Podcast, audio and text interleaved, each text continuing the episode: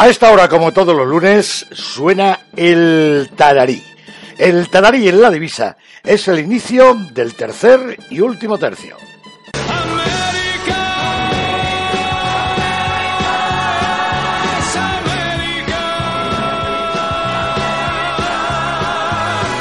Y comenzamos ya nuestro tercer y último tercio. Es la hora de América. América que vive todo su esplendor con la temporada de la México y ya con los últimos festejos. Ayer fue el penúltimo de la Feria del Señor de los Milagros en Lima. Eh, luego viene y coge el testigo de Ecuador, que también ha tenido una feria muy bonita en la localidad de La Tacunga. Enseguida vendrán los festejos de la Belmonte de Quito y todo ello dará paso a partir ya de Navidades con las grandes ferias colombianas mientras proseguirán los festejos en la República, en la República Azteca. A partir de ahora, todo lo que aconteció ayer con todos sus pormenores, lo que pasó en La Tacunga con eh, Gonzalo Ruiz, desde el diario del Comercio de la capital ecuatoriana, con Carlos Castillo, desde Lima, Perú. Hablaremos con, eh, con Rafael Serna, que va a debutar en Perú como previsión. Eh, hablaremos con él como previsión porque debuta en Perú en la Feria del Señor de los Milagros el próximo domingo, en la última que cierra eh, esta, esta feria en la que está en juego el escapulario de oro y en la que ya parece ser que se vislumbra que hay un candidato a falta de lo que pasa el domingo con Manzanares, Roca Rey y el, citado Rafael Serna, pues parece eh, que Joaquín Galdós eh, tiene muchas, muchas, muchas mm, papeletas. Y mm, cerraremos esta primera parte del tercio 3 antes de entrar en nuestras, en nuestras habituales secciones, secciones fijas, cerraremos con un avance de carteles que nos ha confeccionado Javier Fernández Caballero. Luego vendrán nuestras secciones fijas, como es el minuto de Barcelona, el testimonio, en este caso del ministro del Interior, Juan Ignacio Zoido, y nuestro flamenco de cierre, no se lo pierdan con dos monstruos, al cante y a la guitarra. En cualquier caso, América ya está aquí. América. Comenzamos en México porque eh, ayer hubo corrida que, eh, de expectación y por lo tanto luego pues tornó en decepción. Tan solo Arturo Saldívar, que estuvo muy bien, pudo cortar una oreja, no así ni Cayetano ni la gran, una de las grandes esperanzas mexicanas como es Leo Valadez que confirmaba y tampoco Pablo Hermoso de Mendoza llevó la gente que estaba acostumbrado a llevar, a pesar de que hubo una buena entrada, ni tampoco triunfó como también nos tenía acostumbrados a nosotros y al público mexicano. Estamos ya en México. Marisol Fragoso, saludos. Buenas tardes allí, buenas noches aquí en España. Μέχικο, Μέχικο.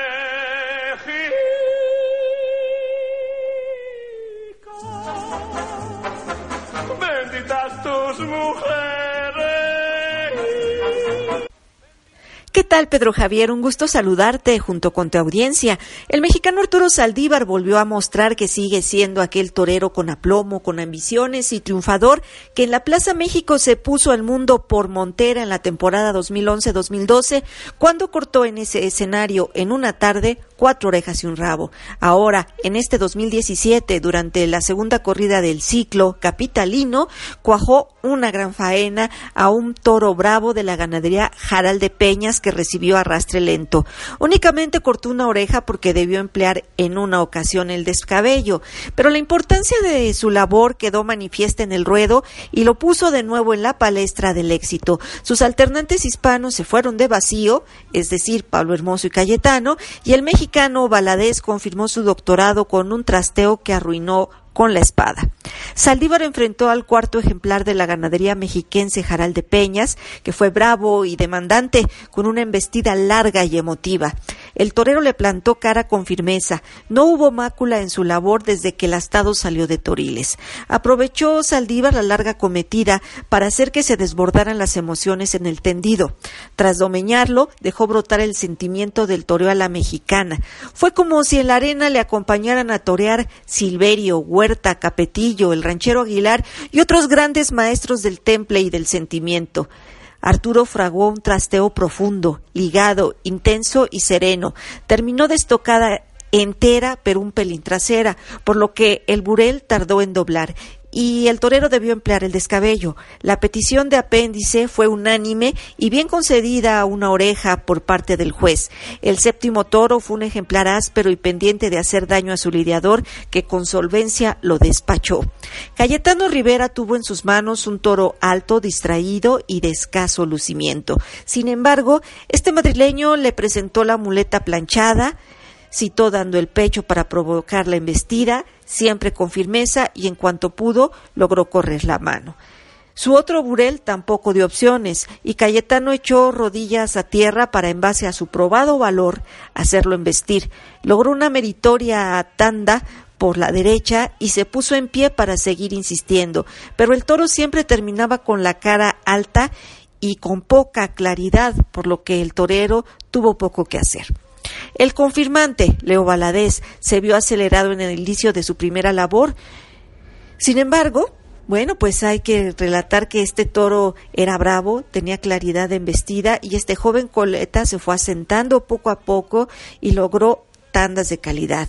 Una vez que dejó que el astado se colocara cerca de tablas, ahí le pegó tandas de naturales de valía y luego varias dosantinas. Otra tanda de valor fue la de las Poncinas y remató al alza con ceñidas bernardinas. Sin embargo, como se había pasado de faena, el ejemplar no le ayudó en la suerte suprema y aunque el Leo se tiró arriba, logró una estocada hasta el cuarto viaje. Con el último de la noche tampoco hubo nada que hacer. Abrió el festejo el rejoneador Pablo Hermoso, que venía precedido del triunfo de la noche anterior, cuando en Morelia cortó tres orejas, tres orejas y un rabo. No obstante, el público capitalino estuvo duro con él debido a que su lote compuesto por dos ejemplares de Bernaldo de Quirós contrastó en presencia con el encierro de a pie. Su toro fue noble, ese primero, aunque medido de fuerza, y el otro, pues más bien manso y deslucido. Ante ambos dictó otras de sus lecciones de conocimientos de toreo, de doma, pero no le alcanzaron para tener ese calado de otras tardes con la afición de la capital mexicana. Al que abrió sesión tuvo que llegarle mucho a la cara para encelarlo y clavarle un rejón y las banderillas.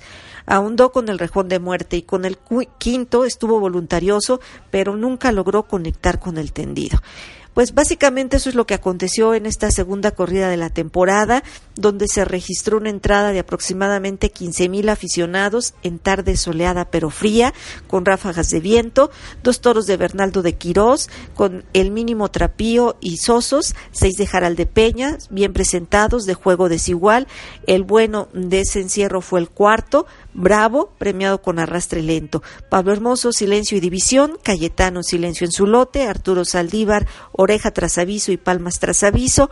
Leo Valadez, palmas en ambos. Él confirmó con el toro llamado Arrogante, número 171, con 477 kilos de peso de Jaral de Peñas. Saludaron en el tercio los banderilleros Fernando Guerrero, Jonathan Prado y Gustavo Campos.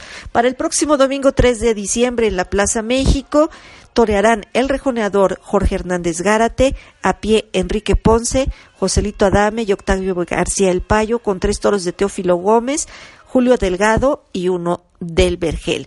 Y bueno, no olvidar que esta corrida es muy importante para Enrique Ponce, toda vez que donará sus honorarios a beneficio de los damnificados de esos terremotos que se vivieron en México, especialmente el del pasado 19 de septiembre. Eso es todo por hoy. Gracias. Buenas noches, Pedro Javier. Buenas noches a la audiencia en España.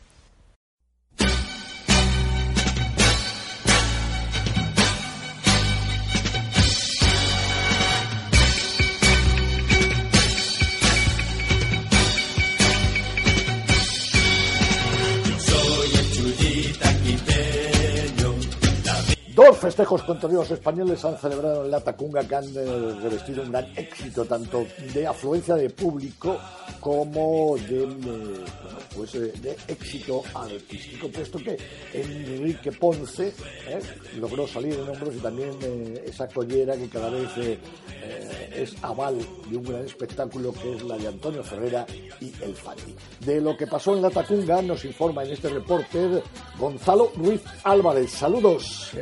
Saludos Ecuador. Buenos días a vosotros, buenas tardes ya. ¿eh? Aquí en España son las buenas noches o si quieres buenas madrugadas. Adelante, Gonzalo Ruiz. Saludos Pedro Javier, con total éxito se celebraron las dos corridas con toreros extranjeros en La Tacunga este fin de semana. El viernes el mano a mano celebrado eh, se saldó con tres orejas, un toro de vuelta al ruedo y un destro que salió por la puerta grande, Enrique Ponce, mientras Andrés Roca Rey cortó una oreja. Con un llenazo hasta la bandera y en tarde nublada se lidiaron dos toros de Guagraguasi, dos de Triana de excelente lámina y poco juego, salvo el segundo de clase y Hondura aplaudido en el arrastre y un sobrero de Ortuño que fue premiado con la vuelta al ruedo. Poco pudo hacer Ponce con su primero, mm, que acusó mansedumbre manifiesta, pero eh, en el segundo bis de la ganadería de Ortuño, Clavel número 649 de 480 kilos, Ponce regaló una excelente faena ante un gran toro. También decir que cortó las dos orejas pese a que la estocada quedó baja. Andrés Roca Rey, eh, entusiasta, eh, con mucha habilidad por supuesto con el capote, también toreó muy bien al primero de su lote, de gran calidad, especialmente por el lado derecho, con templadas tandas de derechazos y algunos naturales muy hondos. Así salió a em, Enrique Ponce a hombros de la plaza. Y el día sábado, en la misma ciudad de La Tacunga, fue una tarde de torería con dos diestros que salieron a hombros, Antonio Ferrer y David del Fandi, y un tercero que se dejó la puerta grande por la espada, pero que marcó la impronta de su temple, Sebastián Castella. El toro Cortés de Guagrahuasi, número 68 de 520 kilos, mediado en quinto lugar, fue indultado por el Fandi. La segunda tarde de feria en la Plaza San Isidro Lavador tuvo un lleno en los tendidos y ante ese imponente marco se lidiaron tres toros de Triana, dos de Guagrahuasi y uno de Ortuño de buena presentación y juego. Muy bien, Antonio Ferrera, mostrando el significativo momento que atraviesa, cortó dos orejas en su primero y una en el último, que pudieron ser dos, de no ser eh, por un pinchazo previo a la estocada. David Fandila Fandi eh, poco pudo hacer con su primero, con alguna lesión eh, que se mostró eh, imposibilitado para la lidia, pero hay que decir que en el segundo estuvo muy bien, muy entregado, puso hasta cuatro pares de banderillas y luego lo indultó en la mejor faena que ha hecho el Fandi, que es un ídolo en el Ecuador, la mejor faena en nuestro país. Y decir que Sebastián Castella cumplió una actuación muy templada, con un lote de gran nobleza, especialmente el primero, le cortó una oreja y que lamentablemente falló con la espada en el segundo y eh, sin embargo fue aplaudido. Los toros en Ecuador continúan en la Plaza Belmonte este fin de semana, Festival de la Virgen, corrida goyesca, una novillada y una corrida mixta. Ya les contaremos. Desde Ecuador, para la divisa.es, les habló con mucho gusto Gonzalo Ruiz Álvarez.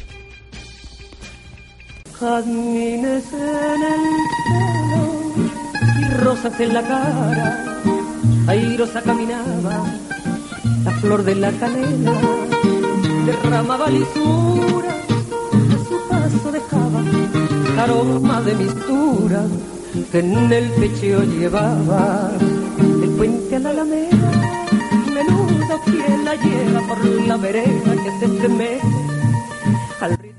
Y en la penúltima de Lima, el éxito fue de Sebastián Castella que logró abrir la puerta, la puerta grande. Em, eh, ya solamente queda la corrida del próximo domingo para cerrar el ciclo del, eh, que, está en disputa, el escapulario de oro, el ciclo de la Feria de Nuestro Señor de los eh, Milagros. Lima, Carlos Castillo, saludos, buenas noches, aquí en España. Que vive el Perú, señores, que viva la vida entera que vivan nuestros colores, arriba nuestra bandera.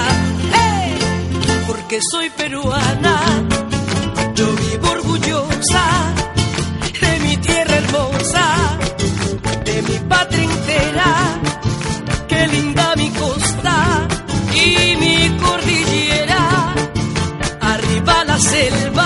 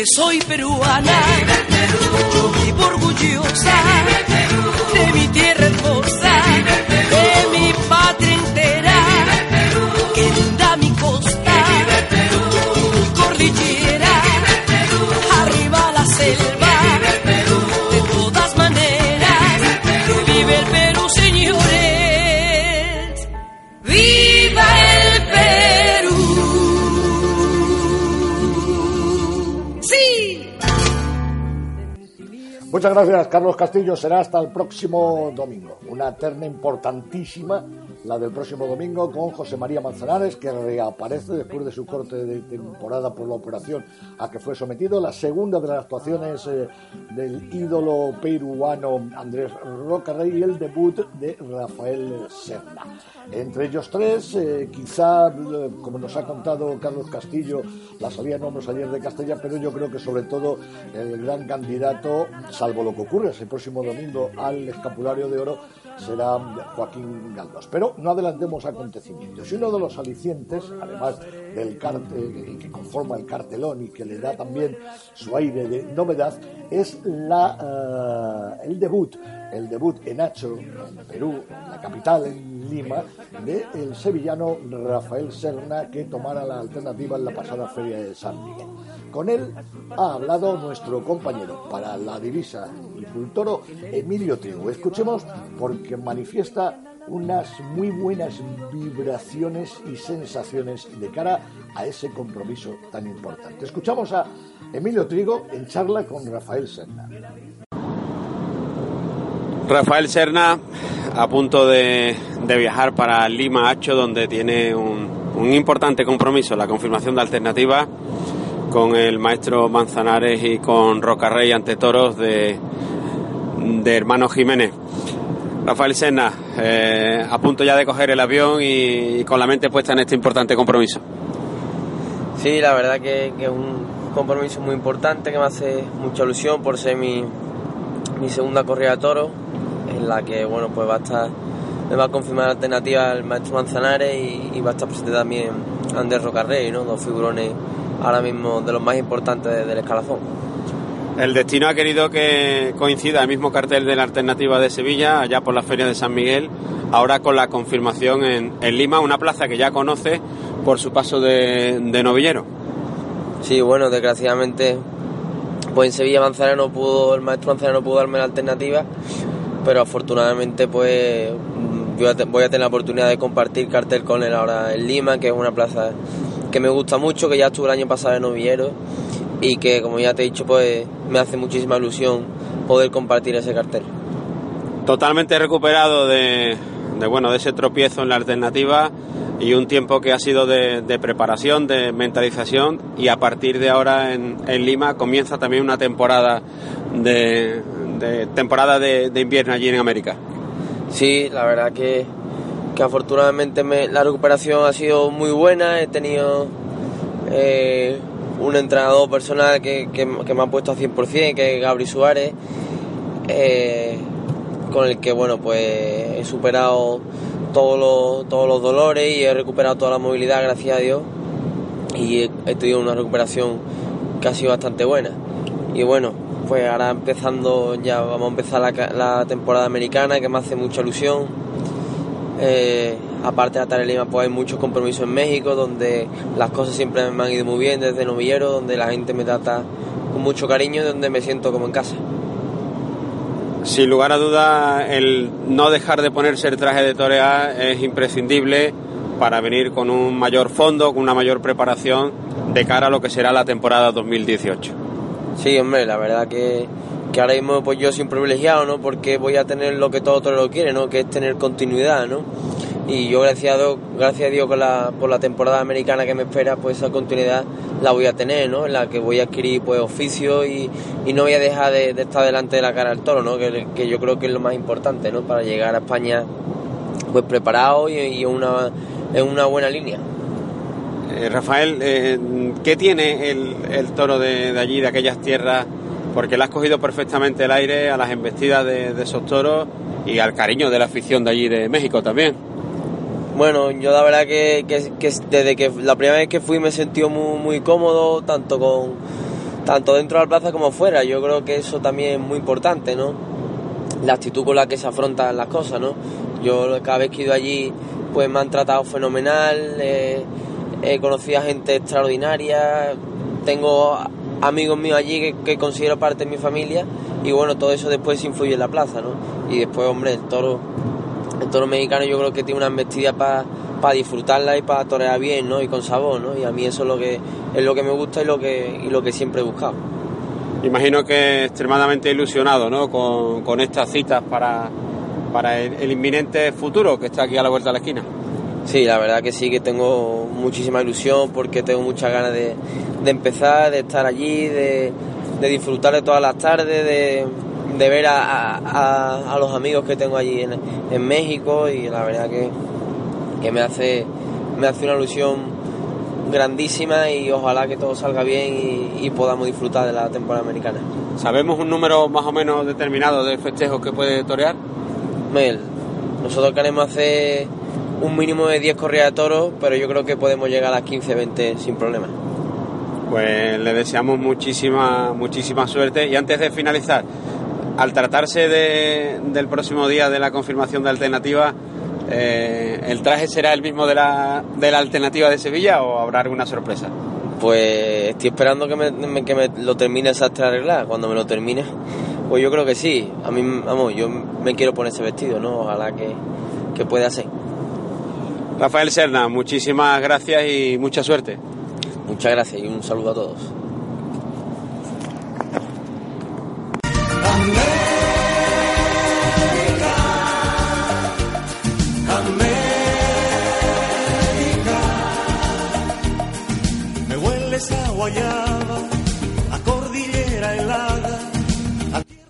Y hasta aquí América, logrado de sí, con todos sus pormenores y demás. Gracias a Marisol Fragoso, gracias eh, Gonzalo Ruiz Álvarez, gracias eh, también eh, a Carlos Castillo y por supuesto a nuestro compañero Emilio Trigo con esa charla deliciosa, breve pero jugosa, con Rafael Serna. Pero antes de terminar este bloque de la actualidad americana, Javier Fernández Caballero nos ha hecho un calendario.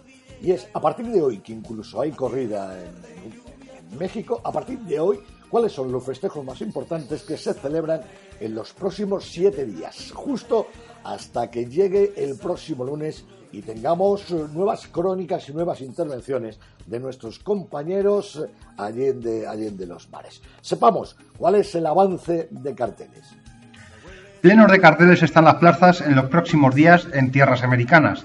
Para comenzar, por el día 27 de noviembre, este lunes, en Emiliano Zapata, en México, se lideran toros de Tepezala para José Luis Angelino y Angelino de Arriaga, mano a mano.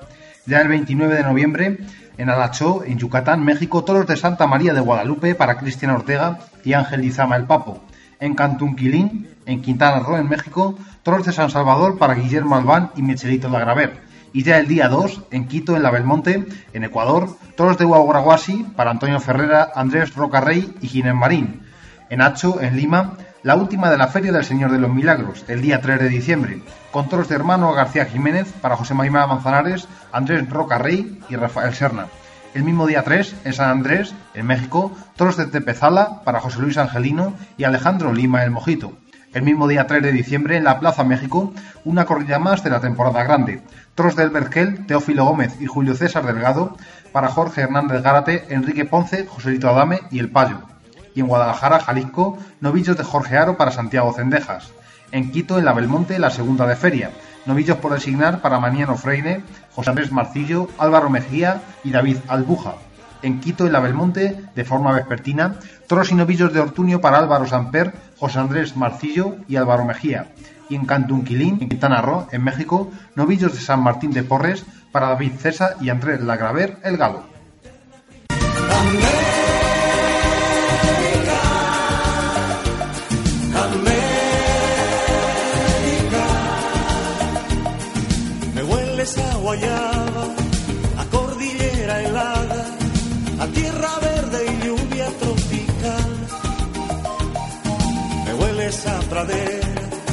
Eterna primavera. La divisa. Con la solvencia de Pedro Javier Cáceres. un valor seguro de rigor y fiabilidad.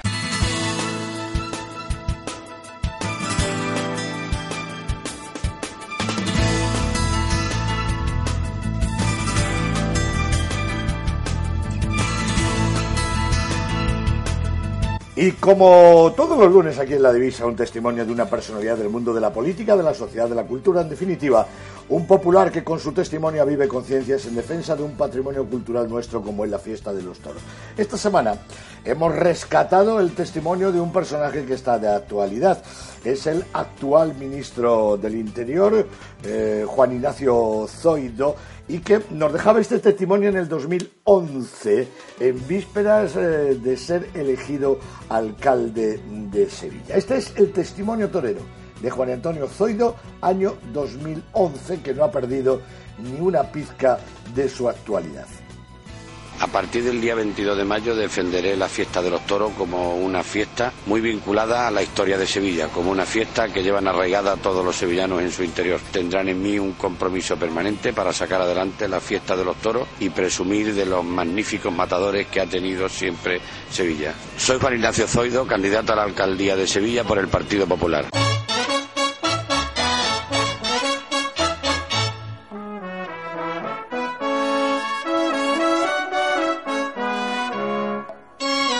Y tras el testimonio de esta hora siempre llega el minuto de Barcelona, la sección que tienen los aficionados catalanes para reivindicar su sitio en la tauromaquia. Que sepan que no están solos, todos ellos tienen aquí su espacio, aquí en la divisa, en la voz de Manuel Salmerón. Saludos Barcelona, Manuel Salmerón, buenas noches. Buenas noches. El pasado viernes, en el- con el acostumbrado llenazo, se celebró la cuarta conferencia en la Casa de Madrid en Barcelona. En esta, en esta ocasión fue el, el ilustre aficionado Salvador Balín, el vicepresidente de la Federación de Entidades Taurinas de Cataluña en la época del recordado Luis María Gisbert, y al que está dedicado este certamen de conferencias. Salvador Balí es un gran aficionado y estudioso de las vidas de Juan Belmonte y de Manolete. Habló con gran acierto sobre la teoría y el dominio del torero cordobés en las reses y que su carrera estuvo condicionada por su estatura, que mm, fue su extraordinario poderío de muñeca que le equivalía a cargar la suerte aunque eh, permaneciera con los pies juntos. Fueron algunas de las muchas afirmaciones de Salvador Bahrein que cosechó un gran éxito con su gran conferencia.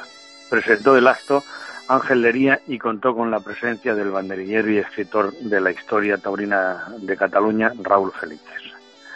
Otro magnífico acto que se programa en Cataluña eh, será el reivindicativo y se llevará a cabo en Amposta el próximo día 10 de diciembre y se refiere al toro en la calle y las ganaderías en el Bajo Ebro y el encaje en la Cataluña actual queriendo hacer un paralelismo con los toros de la Camarga francesa. Será una mesa redonda donde actuará de, mo- de moderador el ganadero de la zona Paco Palmer y estará en la ponencia el chef de service George Colombau, Santi Valdepérez. Em, estará también Juan Pablo Artero, profesor de periodismo de la Universidad de Zaragoza y el ganadero de la Camarga francesa Jaques Mailán. Se espera un éxito y poder aclarar muchos temas sobre los toros en la calle y los sufridos eh, ganaderos del Bajo Ebro. Eh, pocas noticias más esta semana. Desde Barcelona, Manuel Salmerón para la divisa.es.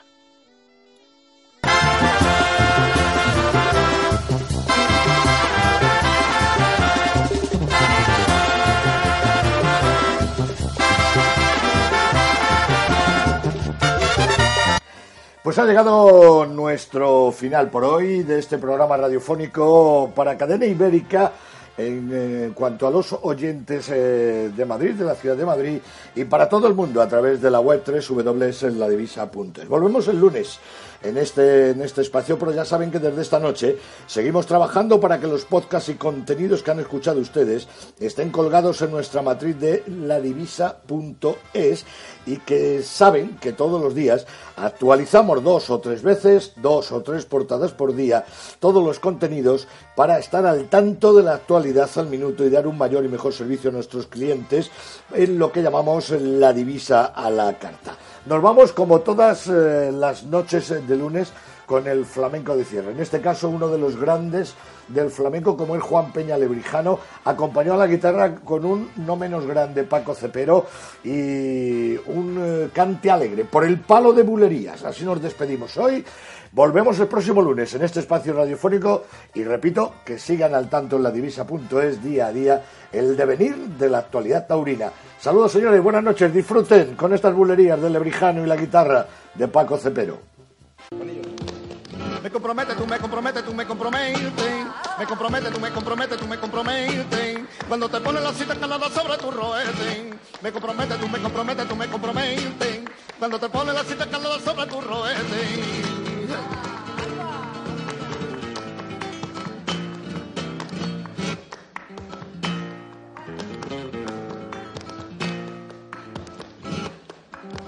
Salga la luna, no tiene por qué.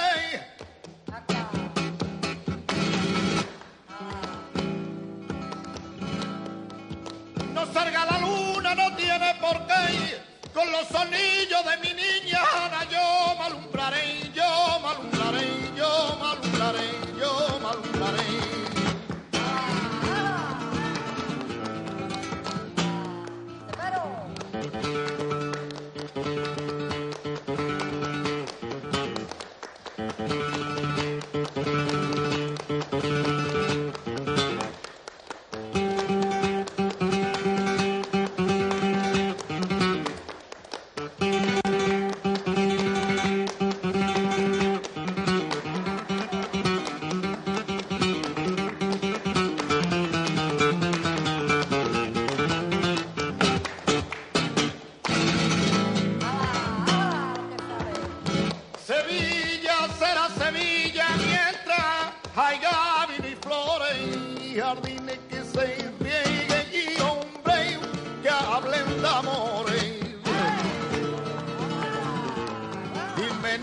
guapa, ¿quién te peina el pelo? Me lo peina un estudiante y a mí me lo rizaba y un artillero de la artillería con gracia y salero.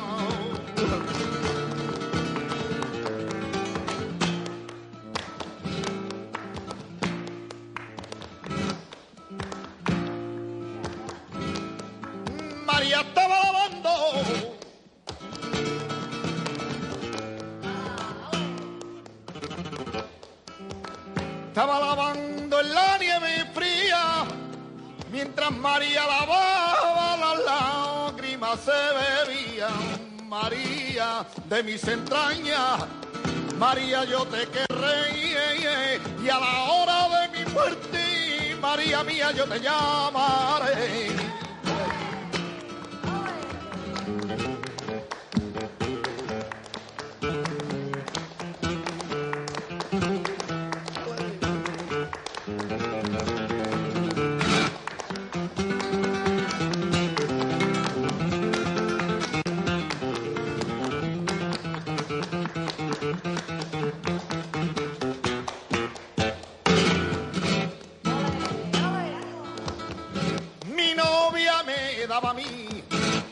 Cantarillo nuevo, y agua un cantarillo nuevo, y el cantarillo fue y se rompió, y el agüita cayó en el suelo, y el agüita cayó en el suelo. Vente y conmigo y haremos. Una chocilla en el campo, y en ella nos meteremos.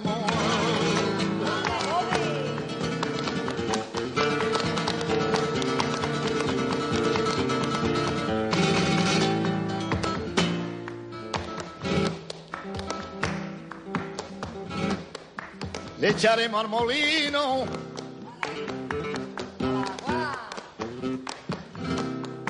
Le echaremos al molino cosillas que se entretengan. Panega y media de trigo y que siga con su molienda. La molinera tiene una llave con la que cierra y con la que abre y eso mía, yo me voy con ella.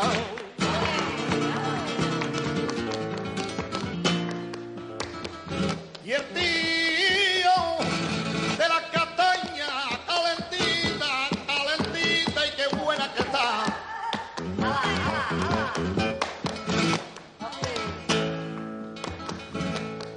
Se enamoró de mi prima, vaya furca, porque la vi tú bailar y la tonta bote que sabe a querer. Ya vende castaña, que esa niña pone, y yo lo que quiero, que hasta venga el día, los flamenquitos canten bulería, aunque con el tiqui tiqui tiqui tiqui tiqui caliente, yo lo que quiero que se lo coman la gente, que ella me baila y yo le hago son, y por bulería cantamos.